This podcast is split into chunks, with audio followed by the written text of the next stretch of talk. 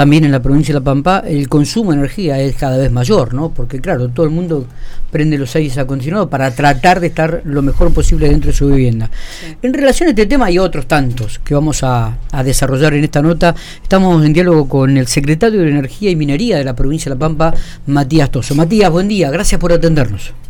Buenos días, ¿cómo están? No, muchas gracias a ustedes por, por comunicarse, por la nota. Todo tranquilo, todo bien. Mucho calor, Matías. Mucho calor y me imagino que el consumo de energía crece día a día, ¿no? Sí, eh, realmente son, son momentos de, mucho trabajo. Eh, cuesta muchísimo operar y mantener el sistema en, cuando hay temperaturas tan altas, porque además es acumulativo. Cuando vos tenés tres días seguidos de mucha temperatura, de la misma temperatura, el consumo energético no es igual los tres días. El segundo día es un poco más que el primero y el tercer día es un poquito más que el segundo y el primero. Mira vos. Porque... No, tenía este dato realmente. ¿Por qué? No. No lo tenía, no. Si de repente, eh, después de una lluvia, por ejemplo, eh, que la temperatura baja considerablemente, eh, tenés un día de calor, probablemente vos durante la mañana no, no tuviste un consumo del aire acondicionado porque estuvo fresco, a la noche refrescó, las casas se enfrían, se ventila, y entonces probablemente a la siesta tuviste que utilizar para refrigerarte el aire acondicionado, ¿sí? y a la noche, si volvió a refrescar un poco, eh, tal vez lo apagaste. Al segundo día que empieza con una temperatura más alta, ya tal vez el aire lo prendiste a media mañana. Hay días que a las 10, 11 de la mañana ya está con una temperatura realmente inaguantable y si esa noche no refresca, al tercer día, aún teniendo la misma temperatura que los otros dos, probablemente tuviste toda la noche el aire prendido y siguió de corrido. ¿Se entiende? Sí, sí. Sí, sí, totalmente, totalmente. De hecho, ayer se, sintió. ayer, se sintió porque hubo acá, por ejemplo, en la ciudad de General Pico, hubieron varios, en algunos eh, barrios cortes de luz, digamos.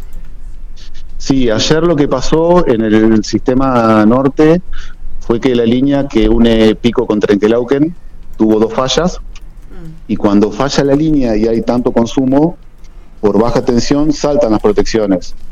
Después se vuelve a reponer, pero bueno, lleva un tiempo porque hay que ir reponiendo de a poco, no, se puede reponer toda la demanda junta.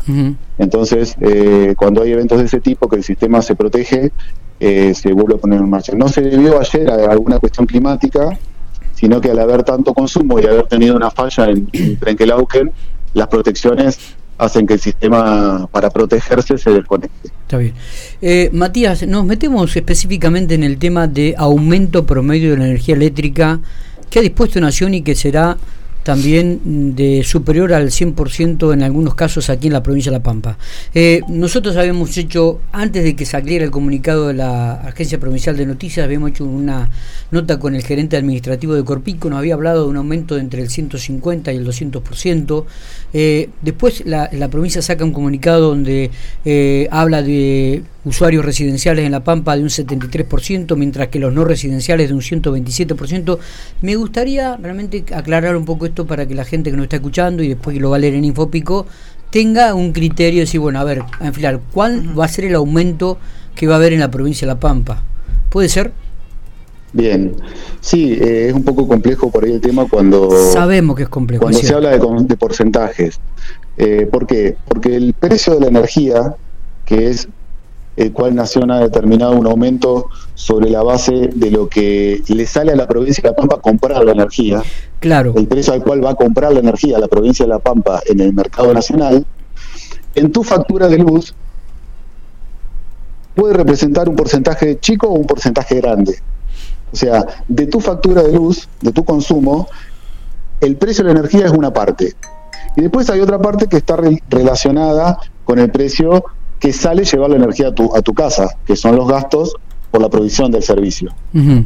Entonces, si tu porcentaje de, energía en tu factura es mayor, este aumento te pega más fuerte. Va a estar más cerca de 100 que del 60 o del 70. Si vos, en cambio, consumís muy poca energía, un hogar que consume poco, y la gran mayoría de esos son gastos de, digamos, lo que sea impuestos y los VAT, los valores agregados de distribución, Está bien. le va a impactar mucho menos. Entonces, cuando nosotros hablamos de un porcentaje, siempre es importante aclararlo, hablamos de un porcentaje promedio.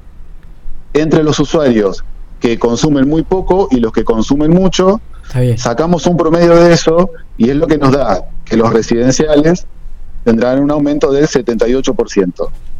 Los N1, que son los que no tienen nada, nada de subsidio, Exacto. es un 102%, y los residenciales, los N2, que son los que más subsidio tienen, es un 53%.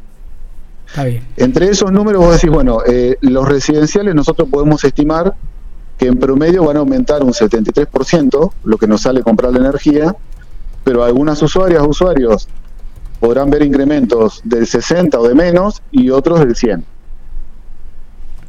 Correcto, ahora se entiende. Está bien. Ustedes hacen, ustedes promedian, está bien, está bien, está bien. Nosotros promediamos porque esto, eh, es eh. otra cosa también que es importante que, aclaremos. Las distribuidoras, las cooperativas distribuidoras, son las que tienen la información de las bases comerciales de facturación a todos los usuarios y usuarias de su concesión. Es decir, Corpico tiene la base de datos de consumo y la facturación de todos sus usuarios. Lo que nosotros tenemos desde la provincia de La Pampa, como autoridad reguladora, es una estadística de facturación. Entonces, yo no puedo saber exactamente cuánto le factura Corpico a determinados usuarios o a un grupo de usuarios. Lo que yo sí es, sé es cuántos usuarios residenciales tiene Corpico, a los cuales se le vende la energía a un precio determinado. Y entonces, sobre esa base es que nosotros estimamos los promedios cuando Nación modifica los cuadros tarifarios y lo trasladamos al, a aguas adentro de la provincia. Está perfecto, se entiende, porque además es lo que vos decíamos y el otro día también lo hablábamos con el gerente de, de, Corpico, es decir, cuando uno ve la factura, lo primero que uno hace es mirar hacia abajo para ver lo que tiene que pagar.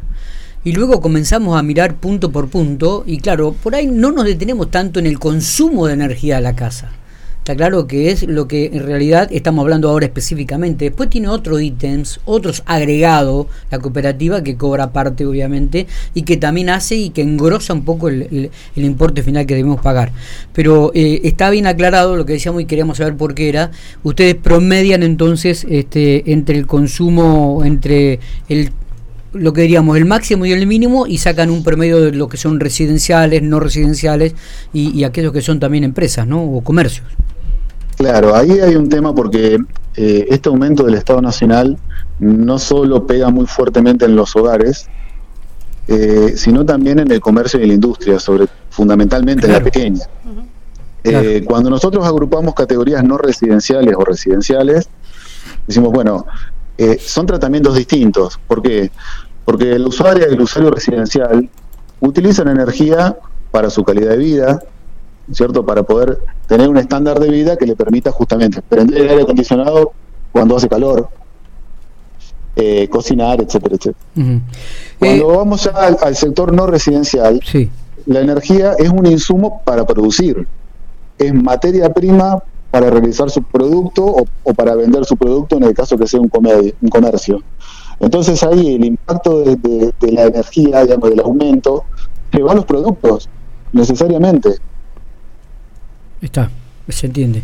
Eh, Matías, además de los usuarios eh, eh, encuadrados en las categorías N2 y N3 que van a mantener el subsidio, digo, ¿la provincia además subsidia algo de energía también? A, la, a las cooperativas y esto aminora el importe, el aumento? Sí, absolutamente. Es, es importante, muy buena la pregunta, porque desde hace cuatro años al menos que, estamos trabajando con las cooperativas en, una comisión de análisis tarifario donde vamos viendo cómo se va dando la dinámica nacional eh, y nosotros en la provincia como tomadores de precio, obligados a tomar el precio de la energía que hay en el mercado nacional, eh, nos condiciona, fuimos buscando distintos mecanismos para tratar de amortiguar esos impactos. Sobre todo durante hemos pasado de todo, hemos pasado congelamiento, descongelamiento, eh, segmentación y ahora una nueva etapa de, aumentos importantes. Hay eh, de, diferentes sistemas de, subsidios que el gobierno y las cooperativas han ido acordando. Durante bastante tiempo, diría hasta, hasta hace muy poquito, lo que se hacía era un descuento en la factura de luz energía eléctrica, voy a decir luz para, para tratar de ser más claro, la factura de luz que las cooperativas le adquieren la energía a la Administración Provincial de Energía, se le hacía un descuento, una nota de crédito, que le permitía a las cooperativas eh, una, un mayor margen, una mayor rentabilidad. ¿Y cuánto era esto? Eh, y depende de las cooperativas. Eh, hay, diferentes criterios. En algún momento se hacía por cantidad de usuarios. Entonces, mientras más usuarios tenía, más, eh, más subsidio había. Luego fuimos buscando un esquema un poco más justo, donde las cooperativas medianas y pequeñas pudieran tener un mayor margen de subsidio. Y actualmente ya estamos en una etapa superior que se llama fondo compensador, a partir de la cual el subsidio se le, se le transfiere, se recauda y se le transfiere a la Federación de Cooperativas, FEPANCO, que luego ella distribuye en las cooperativas, las distintas cooperativas, ese, esos fondos. También es cierto que ese fondo compensatorio lo pagamos nosotros los usuarios. Ese fondo está compuesto por dos rubros en realidad. Hay un cargo que pagan los usuarios y el Estado provincial aporta otra parte equivalente a la que se recauda. Es decir, que si por por todas las facturas de toda la provincia, de todos los usuarios, se recaudan 20 millones, el Estado subsidia otros 20 millones más y eh, se distribuyen 40 entre las distintas cooperativas de, la provincia. Eh, eh, perfecto. dos preguntas más tenemos para hacer. Bueno, tenemos algunas más, digo, pero ¿qué pasa con el proyecto? Matías me lo remarcaba recién eh, Matías, quien tengo aquí, Matías Oporto, que está en la mesa de, Infopico, digo, me, remarcaba recién este, este proyecto, yo no me acordaba, de energía solar que existía para General Pico. ¿Se va a poder concretar?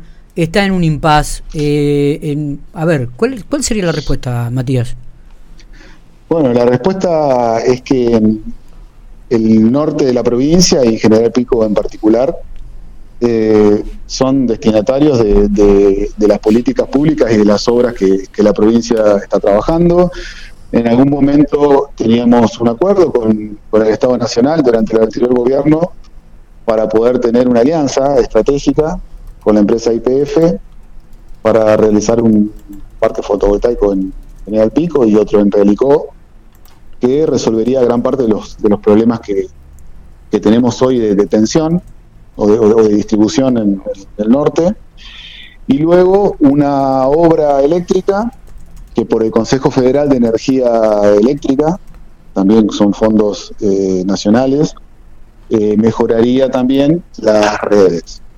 Y desde el lado de la provincia se licitó una estación transformadora que va a estar ubicada en lo que será el Parque Industrial 2 o el nuevo Parque Industrial de General Pico, sí que sería eh, que mejore las condiciones del sistema y permita inyectar energía limpia al sistema de pico. ¿Cómo están esos proyectos hoy? La licitación de la estación transformadora eh, está en curso, se licitó, se publicó la licitación, se analizaron ofertas, se preadjudicó y está en trámite de análisis eh, económico porque bueno eh, ha habido muchos muchos cambios en la macroeconomía desde que se inició ese procedimiento hasta hoy con lo cual lo que habrá que ver es si se puede avanzar con esa adjudicación o relicitarla. La decisión política del gobierno es hacer esa obra en pico porque es trascendental para mejorar todo. Eso depende de la provincia y de fondos provinciales en lo que respecta a los acuerdos con IPF y con el Estado Nacional para las obras y los parques, están completamente caídos. El Estado Nacional no va a firmar contratos de abastecimiento con empresas públicas eh, y con empresas privadas entiendo que tampoco, con lo cual los parques fotovoltaicos que se proyectaron en el norte va a haber que hacerlos con algún otro esquema, con algún otro modelo contractual y avanzaremos, por supuesto, como siempre, solos. Está. Solos, avanzaremos eh, con entre las empresas públicas, entre el sector privado y los diferentes actores que tienen interés en, mejorar las condiciones de abastecimiento y dar las condiciones para que la provincia crezca y para que el norte este, se desarrolle, vamos a trabajar siempre para eso, porque para eso estamos. Eh, siempre digo acá en la mesa de trabajo que quizás es una, una, deuda, pero me encantaría ver, porque me parece que es un proyecto impresionante el Parque Solar de Victorica, ¿no? viéndolo desde arriba con alguna foto que nos han enviado realmente. ¿Y, ya ustedes han comenzado a ver algún fruto de ese parque solar allí en, en, Victorica, Matías? Claro, Victorica justamente es la prueba de que es posible hacerlo y de que se puede lograr. Y también todo esto que está pasando, eh, es interesante la pregunta que hacía eh, Matías, eh, me permito citar al tocayo. Porque, sí, sí, acá lo tengo. Acá lo tengo. claro, eh, vos fijate que la provincia de La Pampa, a través del gobernador Silioto, en el año 2019, fijó como objetivo generar energía en la provincia. ¿Por qué? En condiciones de contexto muy parecidas a las de ahora. Tarifas que subían y subían y no había nada que se pudiera hacer para contener eso, más que compensar un poco con subsidio, pero siempre estamos este, poniendo un analgésico. La situación de fondo es generar nuestra propia energía hacerlo en diferentes puntos de la provincia y ahí sí realmente vamos a tener, vamos a dejar de ser tomadores de precio para poder formar nosotros el precio y utilizarlo para nuestro desarrollo y nuestra calidad de vida. Entonces, Victorica es el, hito y la demostración de eso, y todo lo que ha venido pasando durante estos años, pandemia, guerra, eh, congelamiento, desregulación ahora propuesta por el Estado Nacional, lo que nos dice es que la dirección es correcta que tenemos que seguir avanzando hacia la generación de nuestra propia energía. Victorica está en etapa de test. En las próximas semanas se van a estar eh, haciendo pruebas con mayor potencia, que son forma todo parte de un protocolo que... ¿Qué abastecería ese parque solar, Matías? Bueno, es interesante la pregunta también. Eh, a ver cómo te lo resumo. El parque de Victorica está dimensionado prácticamente para el doble de consumo que tiene Victorica. ¿Esto qué significa? Que cuando el parque esté produciendo a su mayor capacidad, Victorica, Luantoro y toda esa zona no va a tener que recibir energía desde Mayer, sino que Mayer va a recibir energía desde la línea de Victorica en función del parque fotovoltaico de Victorica, aliviando lo que es Santa Rosa y permitiendo que vaya más energía para Pico, porque Pico se abastece desde Mayer. Entonces, el parque lo que hace es descomprimir todo el sistema, duplicando la potencia que tiene Victorica en su, en su mayor momento. Eh, impresionante realmente escucharlo. Eh, otro tema, eh, que, en su momento hicimos una nota creo que específica sobre este tema y que después pasó el tiempo y no, no lo he visto en los medios. ¿Qué pasa con el proyecto de energía biomasa que en su momento se habló mucho que se iba a instalar allí en Santa Rosa, si no me equivoco, Matías? El proyecto de biomasa sí, es en realidad en la localidad de Lonquimay, estaba destinado para que esté la planta generadora. Ese proyecto, bueno, fue muy muy cuestionado. Eh, creo que en un primer momento eh, no se entendió bien el objetivo del proyecto, que no era solo un objetivo energético, sino fundamentalmente ambiental. Era un proyecto que nos servía a, todas las localidades de la provincia a poder ordenar los rellenos sanitarios y gestionar los residuos eh, de una manera más eficiente y ambientalmente más sana y producir además energía con eh, los proyectos que no se reciclaban. O sea, todo lo que viniera después del reciclaje, generar energía y no tuvieran que enterrarse. Todo ese proyecto eh, estaba apalancado sobre un préstamo BID que nos exigía, bueno, varios estudios ambientales y realizar un montón de, de estudios técnicos y técnicos ambientales y económicos, que se trataba de fondos que eh, digamos, lo que fondos que no se devuelven. Es como una especie de, de préstamo sin devolución, lo que único que se hace es controlar el destino y la finalidad de eso. La situación de no tener que devolver el crédito, de no agregarle una cuota a la rentabilidad de, esa planta, la hacía viable. Si hay que pedir un crédito y devolver fondos para hacer ese proyecto, mm, es un proyecto que va a pérdida y que no es viable. Con lo cual dependíamos exclusivamente de, de, de esos fondos, más allá de que la provincia también tenía que hacer una contrapartida y también había que poner fondos desde la provincia. Pero sin el crédito de BID, el proyecto no se sostiene. Nosotros trabajamos eso, tuvimos audiencias públicas y enviamos toda la documentación y todo lo que nos exigía el BID, que realmente es mucho y es bastante complejo. Y bueno, el proyecto quedó presentado y quedó en análisis no sé cómo será la relación del gobierno nacional con el BID para este tipo de proyectos. Pero si se destrabaran los fondos, estaríamos en condiciones de, poder hacerlo. Eh, Matías, gracias por estos minutos, muy amable, muy atento, como siempre.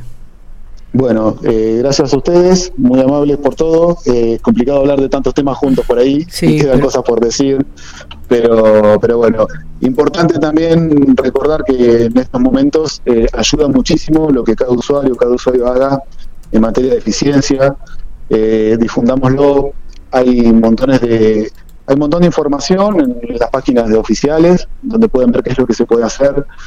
Entendamos que hacer eficiencia no es pasar calor y no prender el aire acondicionado, sino es mientras tenés prendido el aire acondicionado, no prendas la plancha, no prendas la pava eléctrica, no prendas la bomba de, la pileta y el lavarropas al mismo tiempo. Eso es lo que genera problemas a la red y lo que a veces genera que haya cortes o que haya problemáticas. El sistema está preparado para aguantar los aire acondicionados, lo que vamos a tener problemas si prendemos todos juntos al mismo tiempo. Entonces, un poco eh, siempre tomamos los últimos minutos para, para reflexionar acerca de esto y pedir este, colaboración y un suficiente de todos para poder pasar estos momentos de, altas temperaturas sin que le falte la energía a nadie. Eh, perfecto, eh, gracias Matías. Bueno, gracias a ustedes, un gusto.